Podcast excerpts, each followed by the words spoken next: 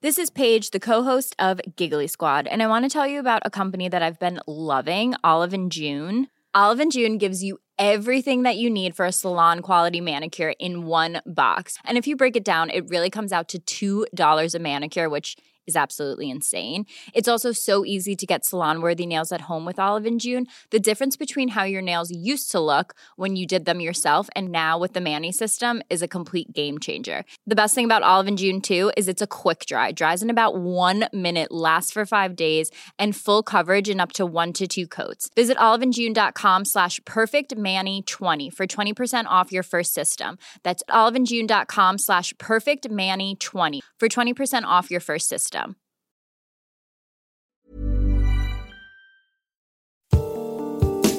Avant votre épisode de Hex, je voulais vous parler de notre deuxième cerveau, le ventre. Et c'est pas moi qui vais vous apprendre que le ventre est un pilier de notre santé et qu'il régule à la fois notre peau, notre énergie, notre poids ou notre humeur.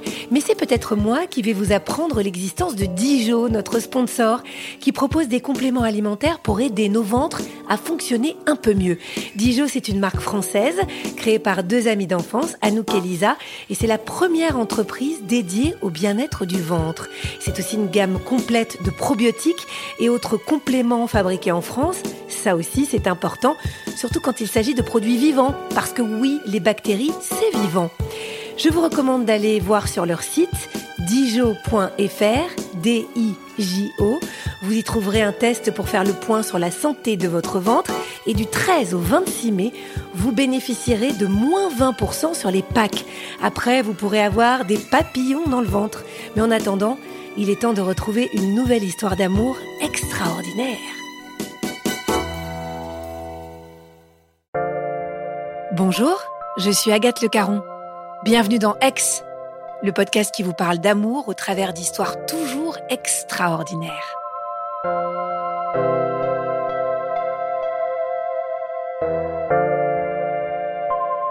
Toutes les grandes histoires d'amour qu'on vous a racontées dans ce podcast le prouvent.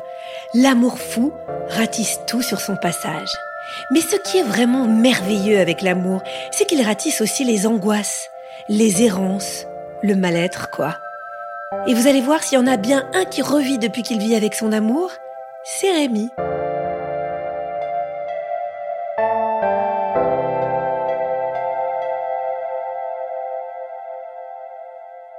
L'année 2009.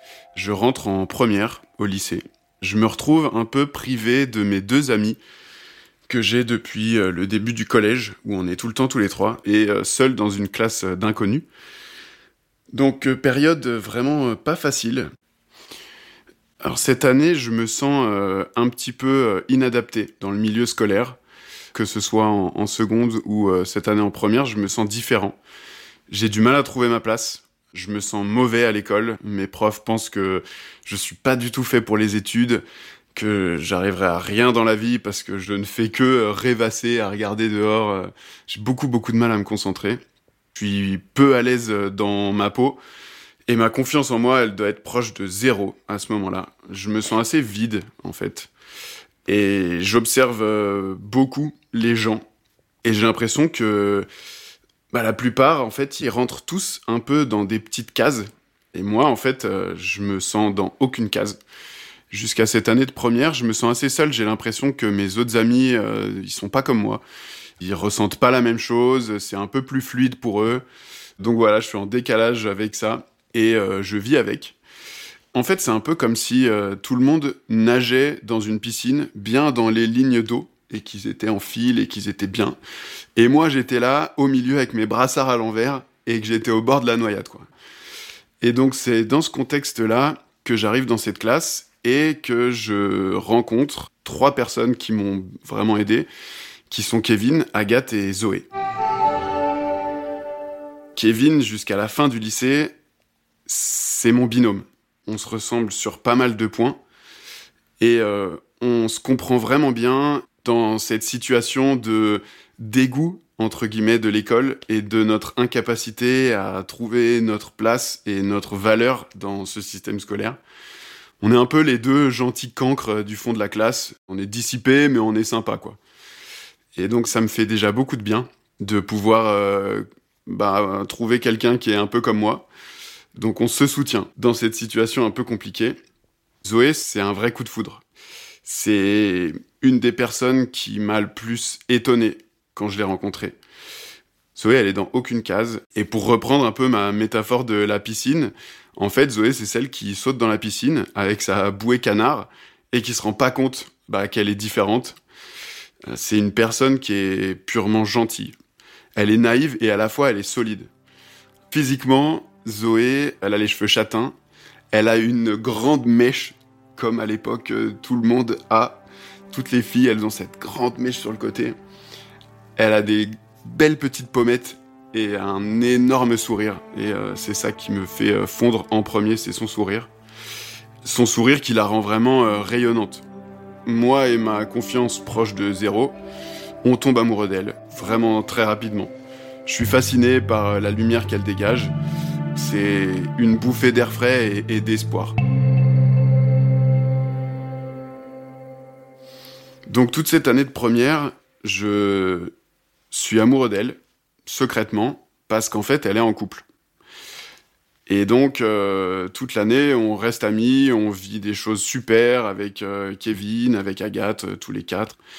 S'ensuit l'année de terminale. On n'est pas dans la même classe, mais par contre, elle reste dans ma tête. Je lui avoue pas ce que je ressens, parce que déjà, bah, je suis très timide, et j'ai peur de perdre ce qu'on a en fait. À la fin de la terminale, je rate mon bac.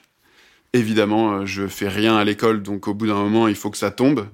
Zoé part donc faire ses études euh, à Chambéry et moi, je reste euh, à Tonon. Donc je refais ma deuxième terminale. Cette année-là, j'essaye de me concentrer plus sur quand même ma réussite scolaire parce que j'en ai vraiment marre d'être au lycée. Ce qui est très drôle, c'est que Kevin aussi a raté son bac. Donc cette année de terminale, elle passe assez vite. Redoubler ma terminale, c'est vraiment la meilleure chose qui peut m'arriver, finalement, en y repensant, parce que j'ai aucune idée de ce que je veux faire après le lycée. Je réfléchis à plusieurs pistes. Moi, j'adore les jeux vidéo à ce moment-là, donc euh, je veux peut-être aller faire des jeux vidéo, mais à ce moment-là, c'est encore pas très développé le jeu vidéo. Je crains que ça ne marche pas et que je parte dans quelque chose qui va être compliqué. Et je pense à une autre voie qui est euh, la psychologie. Parce que euh, ben moi qui me sens un peu différent et qui aime bien regarder les gens, euh, je me dis que ça peut me correspondre. Et donc l'année prochaine, je pars à Lyon pour faire mes études supérieures de psychologie. En parallèle de ça, la deuxième année de terminale, du coup, c'est vrai qu'on se perd de vue avec Zoé. Alors on s'écrit de temps en temps pour euh, les anniversaires, on coupe un peu les ponts, même pour moi ça me fait un peu de bien de penser à autre chose. Je suis très content de partir de Tonon. J'avoue que j'ai hâte de changer d'air, je n'en pouvais plus un petit peu de, cette vie de lycéen, j'avais envie de renouveau, et donc là bah, je suis servi. J'ai un petit appart qui est super cool. Je commence une nouvelle école en me disant que ça va être complètement différent du lycée que je vais enfin apprendre euh, des choses qui me passionnent, que je vais faire des choses et que du coup je vais pouvoir euh, vraiment changer d'air et, aller un petit peu mieux. Donc euh, je découvre l'autonomie, les joies des grandes villes. Ça me fait vraiment un bien fou de découvrir ce milieu-là. Les deux premières années de mon école, elles sont fabuleuses. Je pense que j'ai jamais été aussi insouciant et heureux pendant aussi longtemps. Mon quotidien, il est vraiment jalonné par euh, mes amis. En fait, j'ai vraiment découvert des, amis dans cette euh, école de psychologie. Parce qu'en fait, je suis pas à la fac, je suis dans une école de psychologie. Donc, on est un petit groupe de 50 et je rencontre des gens qui me ressemblent, en fait. Je me sens beaucoup moins en décalage par rapport euh, aux autres, comme j'ai pu l'être toute ma scolarité avant. On fait plein de soirées euh, tous les soirs. Euh, on, rentre à 5 heures, on va en cours à 8 heures. Euh, la vraie vie étudiante, comme on pouvait se l'imaginer.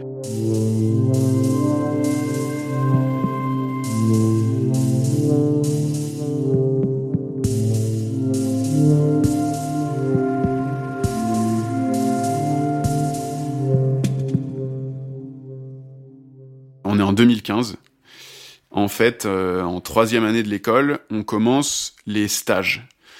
J'ai de grosses désillusions en fait, parce que je trouve des très mauvais stages. Et donc, euh, je vois mes amis qui commencent à avoir des stages euh, qui sont passionnants en addictologie, qui voient des choses super, et moi, j'ai un stage vraiment médiocre.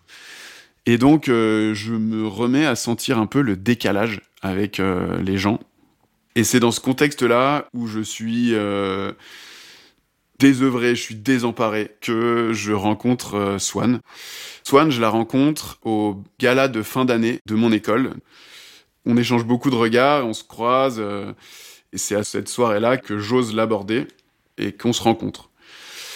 Faut savoir du coup que moi je suis vraiment dans un sale état, et donc elle me fait énormément de bien. Elle est vraiment solide, et euh, ce qui n'est pas du tout mon cas. Et donc ça me fait beaucoup de bien d'être avec une personne comme ça. Il faut savoir aussi que les études de psychologie, c'est compliqué parce que on apprend euh, vraiment beaucoup de choses sur soi, sur le fonctionnement de sa famille, sur le fonctionnement de ses amis, de son cercle de gens. Il y a beaucoup d'introspection, en fait, on apprend vraiment mieux à se connaître. Je suis vraiment dans un état de mélancolie. On se met en couple ensemble, elle va me porter. Pendant quelques années, euh, elle m'aide à finir mon mémoire. Elle est là, tout le temps. Franchement, euh, on est heureux, on est amoureux. À la fin de mon mémoire, j'arrive à être diplômé. Je suis soulagé et en même temps pas tant que ça. J'ai un syndrome de l'imposteur euh, qui est phénoménal parce que en fait, on m'a tellement porté pendant mes études que je ne sens aucune légitimité à exercer en tant que psychologue. Je me demande ce que j'ai envie de faire beaucoup. J'ai beaucoup cette question existentielle du but de pourquoi je suis là et quel est mon but et qu'est-ce qui va me rendre heureux. Et je trouve pas la réponse en fait. Donc il y a vraiment un espèce de fatalisme qui s'installe, un espèce de cercle vicieux où plus j'avance et moins j'ai envie d'avancer et où plus je recule en fait. Le quotidien avec Swan n'est pas simple. Pour être honnête, je ne sais pas comment euh, elle fait. Elle, elle se lève pour aller travailler, elle a beaucoup de choses dans la journée, et puis moi, bah, la journée, je ne fais que jouer aux jeux vidéo, en fait. Je cherche un petit peu du travail de temps en temps, mais c'est quand même assez rare. Elle reste avec moi parce qu'elle sent du potentiel. Elle me le dit tout le temps. Qu'elle sait que je peux réussir. Si je m'en donne les moyens, que je peux faire des choses euh, extraordinaires. Et donc euh, là, je vais trouver un petit CDD de quelques mois où je dois euh, aider les personnes qui subissent un traumatisme, un accident, et donc je les aide à se réinsérer professionnellement. C'est extrêmement enrichissant aussi comme euh, profession, je m'en sors bien. Donc je suis content de voir que en fait mes angoisses que j'ai depuis plusieurs années, ben je peux les mettre de côté et m'en sortir quand même. Après mes expériences professionnelles, je me remets à chercher ce que je veux faire. Swan, elle en peut plus de mon état, et je la comprends que trop bien. Elle m'a porté pendant sept ans, donc euh, je sais pas comment elle a fait euh, pour tenir aussi longtemps. Mais voilà, il y a des choses euh, qui fonctionnent pas entre nous et qui sont trop profondément ancrées pour que on arrive à, à améliorer les choses. Le fait qu'on se soit construit sur une base qui était déséquilibrée parce que moi j'étais très fragile, je n'arrivais pas à prendre de décisions, à avancer, à me projeter. Elle, elle a pris cette position du coup de prendre toutes les décisions et en fait, bah il y a un moment où ça fonctionne plus. Donc on se sépare. Et donc là, on est en juin 2022. Moi, je me retrouve euh, sans rien du coup parce qu'on habitait chez elle. Donc euh, je me dis qu'est-ce que je fais? Je n'ai pas de travail, je n'ai pas d'appartement, j'ai pas d'attache. En attendant, je vais rentrer chez mes parents et euh, je vais voir ce qui se passe. Je reçois un message de Kevin, mon meilleur ami du lycée, qui me dit qu'il a pique-niqué euh, quelques semaines avant avec euh, Agathe et Zoé du lycée et que ça lui a fait super plaisir parce qu'ils ont reparlé de cette période, du lycée, de la première, etc. Quelques jours plus tard, je reçois un message de Zoé. Après euh, quasiment dix ans de silence, qui me dit euh, ah bah tiens euh, on a pique-niqué avec Kevin et Agathe c'était super cool ça pourrait être sympa qu'on se revoie si un jour tu repasses à Tonon ça tombe bien parce que la semaine d'après moi je rentre à Tonon Donc je lui ai dit, bah écoute, je rentre le 11, si tu veux, on peut se voir. Et donc vient ce 11 juillet où je rentre à Tonon, je dépose mes affaires chez mes parents et je pars au lac pour retrouver Zoé. Je me souviens, je la vois au loin, son bob sur la tête, et c'est toujours la même. Elle a pas changé. Elle a toujours euh, les mêmes pommettes, le même sourire. Elle a pas changé. Après dix ans. J'avoue qu'à ce moment-là, quand je la vois de loin, c'est vraiment pas mal d'émotions qui ressurgissent, qui étaient, je pense, enfouies depuis longtemps et qui reviennent. Au début, je me suis dit, tiens, ça va être peut-être un peu gênant parce que euh, on s'est pas vu depuis dix ans. Et euh, finalement, euh, tout est très naturel. On va se raconter nos vies pendant toute la soirée. J'apprends à la redécouvrir. Elle est toujours aussi gentille, aussi altruiste, aussi naturelle. Et je me rends compte qu'il y a de vraies similitudes dans notre histoire de vie, en fait, depuis ces dix dernières années. Elle, elle a été euh, en couple pendant sept ans aussi, et elle s'est séparée euh, de son ex-copain il y a quelques mois. Chacun en a vécu une belle histoire, et là on se retrouve euh, ben, célibataire au même moment. Je me souviens à ce moment-là, je me dis, c'est fou qu'on soit dans la même situation à ce moment-là, dix ans après. je trouve ça assez dingue. Je suis toujours autant séduit par elle. Je suis sous son charme. Alors, elle a plus l'énorme mèche sur le côté, ce qui est pas plus mal finalement. Moi, j'ai plus euh, mon énorme mèche de Justin Bieber que j'avais à l'époque, mais euh, elle a pas changé.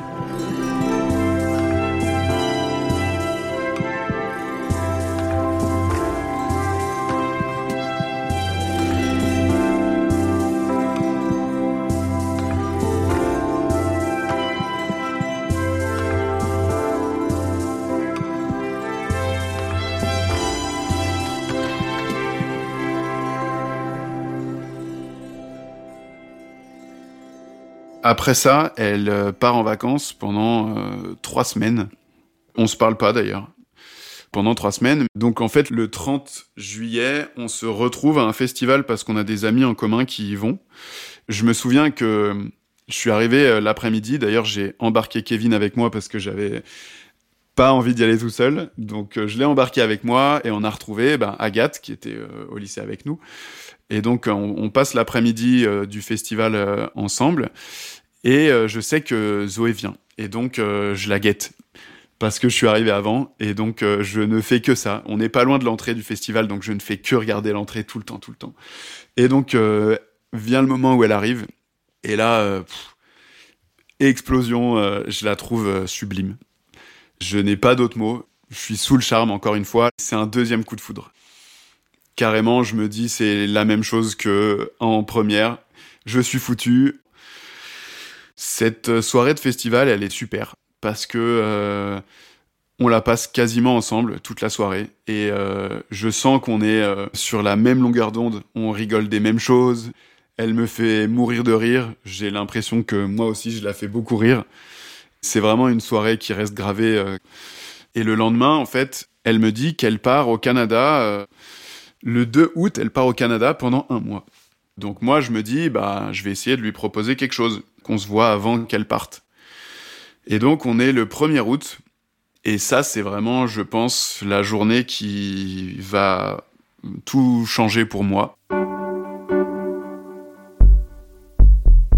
On se retrouve euh, pour... Euh, on va faire de l'escalade tous les deux, parce qu'elle fait beaucoup d'escalade. Et après on va pique-niquer au lac. On devait pique-niquer ensemble le soir et euh, se coucher assez tôt parce qu'elle partait le lendemain à 7h pour prendre son avion. Et en fait, on est resté euh, au bord du lac jusqu'à 6 heures du matin.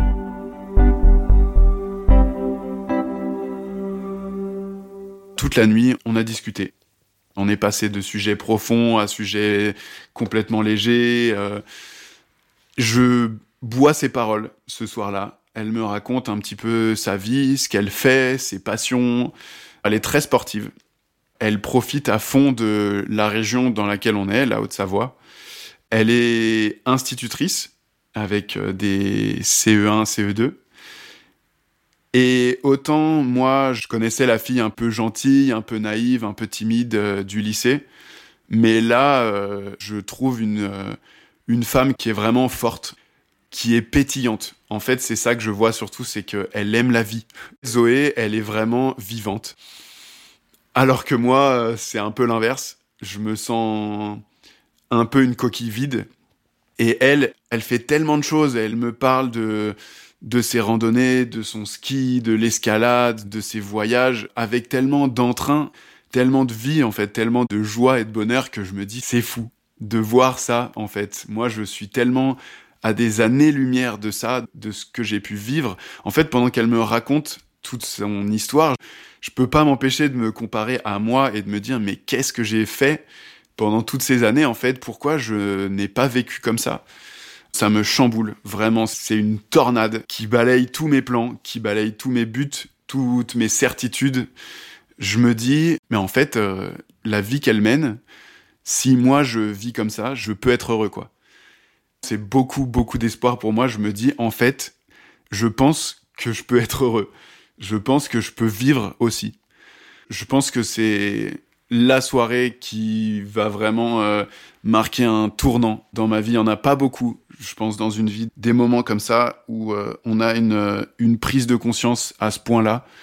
Et celle-là, c'est sûr qu'elle en fait partie. Je sais que cette soirée, elle a tout changé pour moi dans ma façon de voir les choses, en fait. Ce soir-là, je lui dis que j'adore l'écouter, que j'adore son rythme de vie. On est tout de suite très transparent et moi, je lui explique un petit peu euh, bah, ma situation et où j'en suis, etc. Il y a aucune gêne là-dedans, je me cache pas. En fait, pendant des années, on me l'a dit ça. On m'a dit, il faut que tu ailles voir la nature, il faut que tu t'occupes, que tu fasses des choses. À chaque fois, on me dit, mais tu vas voir, tu vas avoir un déclic. Je l'ai attendu 15 euh, ans, ce déclic. Et en fait, bah, il est arrivé ce déclic. C'est ce soir-là qu'il arrive. C'est la première fois que quand quelqu'un me dit euh, que si je profite de la vie, je vais être heureux, c'est la première fois que je la crois. Donc ça, c'est le 1er août. C'est la, soirée la plus importante de... Franchement, je pense que c'est la plus importante de ma vie, pour être honnête. Et donc, euh, je la ramène chez elle à 6 heures du matin. Elle va devoir faire sa valise et partir, donc elle va pas dormir. Et euh, je lui ai rien dit encore. Je lui ai pas du tout avoué euh, quoi que ce soit parce que j'ai pas forcément envie de gâcher quoi que ce soit je sais que Zoé c'est quelqu'un de pur et de gentil, donc je ne me projette pas en fait. Je me dis pas, euh, tiens là il se passe peut-être quelque chose entre nous, j'en ai aucune idée. Ça a été très platonique ce soir-là au final, donc je n'ai aucune idée de ce qui peut se passer, mais je me lance quand même en la déposant chez elle. Je lui dis, écoute, euh, je sais pas du tout euh, ce qui se passe et je ne sais pas du tout où ça peut aller, mais j'ai vraiment aimé cette soirée et j'aimerais que on se revoit euh, quand tu reviens de tes vacances. Elle me répond pas vraiment, euh, on se dit au revoir et elle part au Canada. Moi à ce moment-là, euh, j'ai un petit peu peur parce que je me dis pendant un mois elle va vivre des trucs de fou et elle va peut-être m'oublier quoi.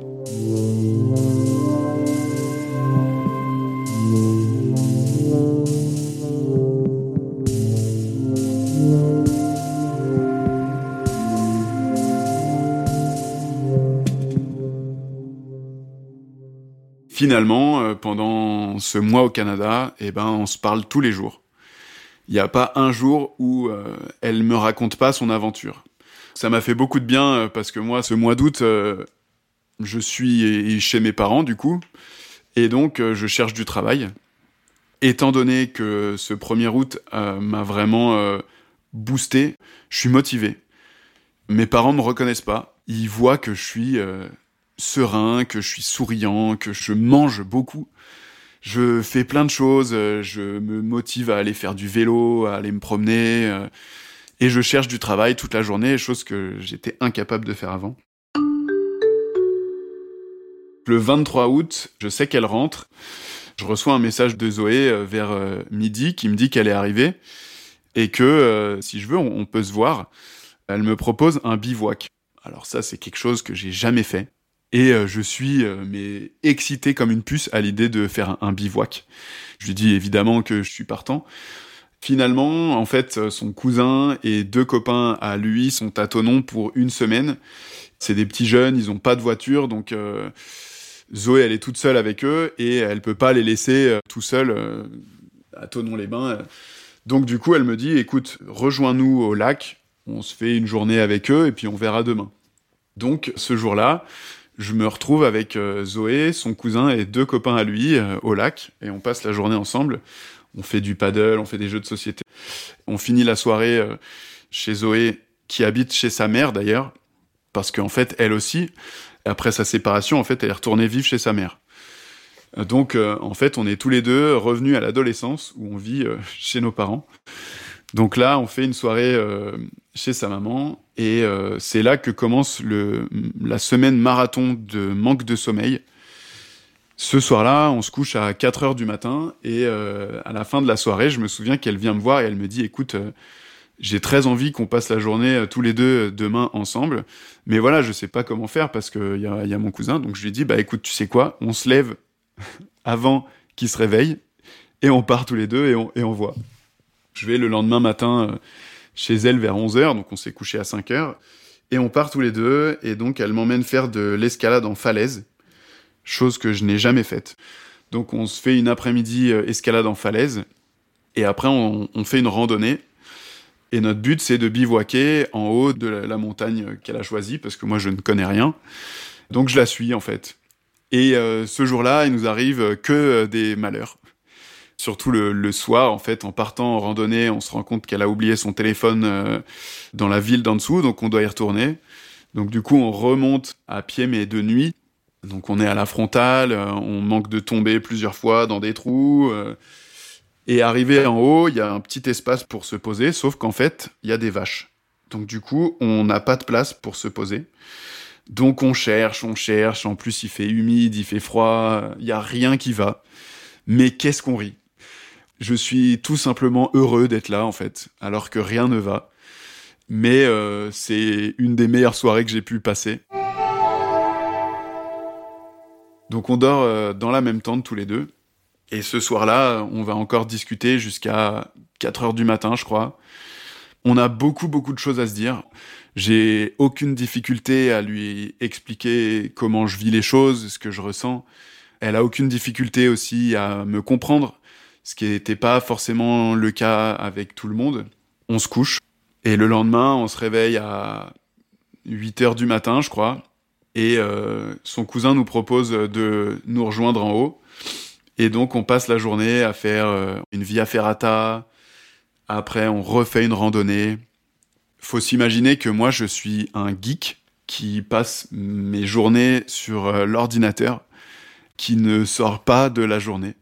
Et là on me catapulte dans une autre vie, à l'opposé, où je vais marcher toute la journée au soleil, je vais faire de l'escalade, de la via ferrata, je vais euh, camper, je vais allumer un feu, je vais planter une tente, mais c'est des choses que je découvre. J'ai l'impression d'être un nouveau-né et d'apprendre à vivre. Et donc ce soir-là, rebelote.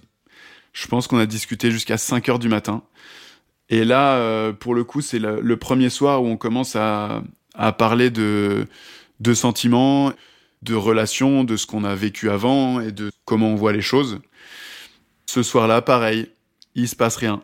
On se couche, et on se relève le lendemain à 8 heures, donc je pense que ça fait 4 jours d'affilée qu'on dort 3 heures. Le soir, on se re-retrouve, on repasse la soirée ensemble avec euh, ses cousins euh, chez sa maman. Et en fait, bah, ce soir-là, euh, je dors chez elle.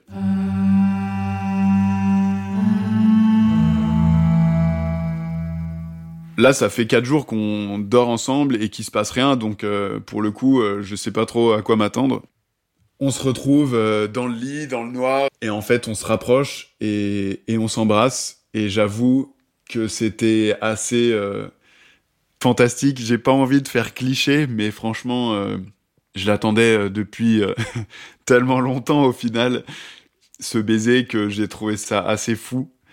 À ce moment-là, je pouvais pas m'empêcher de prendre du recul et de me dire, mais je suis en train d'embrasser Zoé. C'est quelque chose qui est assez fou. Et donc on a passé une, nuit assez euh, merveilleuse. Le lendemain, en fait, quand on s'est réveillé, bah c'était naturel en fait. Il n'y avait pas de gêne. On se réveille le lendemain matin et euh, je suis juste heureux. Je me pose pas de questions, j'ai aucun doute, j'ai que du positif. Je suis juste heureux, quoi. Alors ce matin-là, il se passe quelque chose de très drôle parce que euh, elle me reparle des années lycée. On remonte toute notre conversation Facebook depuis les dix dernières années. Je crois que la conversation Facebook, elle commence malheureusement fin de la terminale. C'est le moment où moi je lui avoue en fait que euh, j'ai été amoureux d'elle et donc il y a un drame euh, qui se passe parce que du coup on retrouvera jamais ce qu'on a été avant, etc., etc. Donc on rit beaucoup parce que c'est vraiment ridicule en fait. Mais ça nous permet en fait de rediscuter un petit peu de cette période et de moi comment je l'ai vécu et de comment je vis maintenant en fait, ce que je ressens maintenant. Elle, elle me dit qu'au final, elle, sentait déjà qu'à ce moment-là, il y avait quelque chose entre nous, mais du coup, ben, la vie a fait qu'on n'a pas eu le bon timing, mais que finalement, c'est pas plus mal parce qu'on se retrouve maintenant.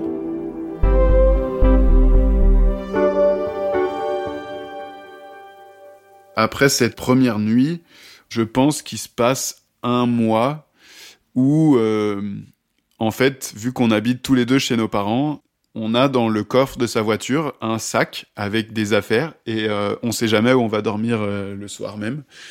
Mais on se quitte plus. On est trop bien ensemble.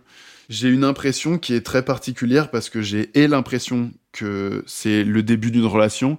On fait plein de choses, on est émerveillé de tout, euh, on rigole énormément, etc. Et en même temps, j'ai l'impression que ça fait dix ans qu'on est ensemble. Parce que on se comprend super bien parce que c'est super fluide entre nous, parce que euh, on arrive très bien à s'adapter tous les deux. Et ça, je trouve ça incroyable en fait. J'ai jamais eu autant de facilité à être euh, en couple qu'avec Zoé. Après avoir vagabondé un petit peu euh, pendant un mois chez l'un ou chez l'autre, on décide de prendre un appartement ensemble. Ça fait trois mois qu'on vit euh, tous les deux dans un appartement et que on est très bien. On a des projets euh, tous les deux, on a plein de projets. Alors ça aussi, c'est quelque chose qui me fait un bien fou parce qu'en fait, euh, moi, j'ai jamais réussi à me projeter avant. Donc là, on a des projets d'acheter un van, on a des projets de vacances, on a des projets de famille, chose que pareil, j'avais beaucoup de mal à concevoir avant.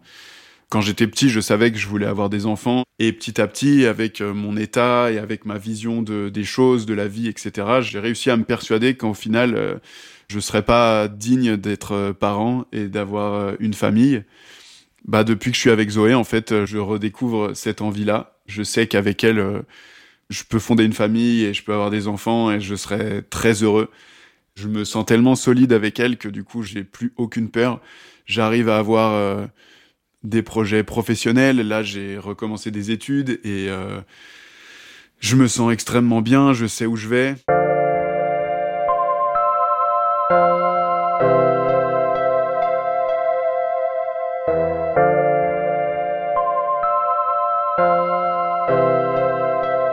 C'est une amie de Zoé qui nous a fait découvrir ce podcast en disant à Zoé, en rigolant à moitié, que moi je devrais raconter euh, notre histoire parce que c'est une belle histoire. Et donc, euh, un matin, euh, là, il y a quelques jours, sur un coup de tête, alors qu'on écoutait un podcast ex, j'ai écrit à son insu, en fait, un peu pour lui faire un cadeau.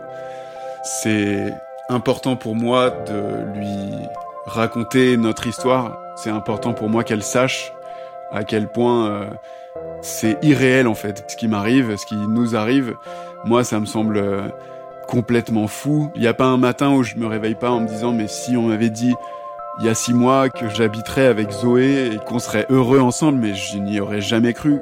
Je vis une vie nouvelle depuis maintenant cinq mois.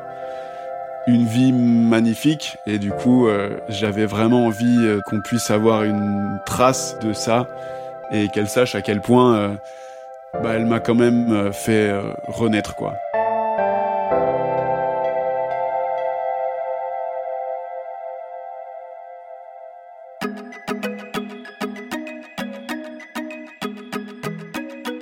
Merci à Clémentine Delagrange qui a réalisé cet épisode, à Isabelle Field qui l'a monté et à Alexandre Ferreira qu'il a mis en musique. Si vous l'avez aimé, surtout n'oubliez pas, mettez-nous des étoiles et des commentaires. Merci beaucoup.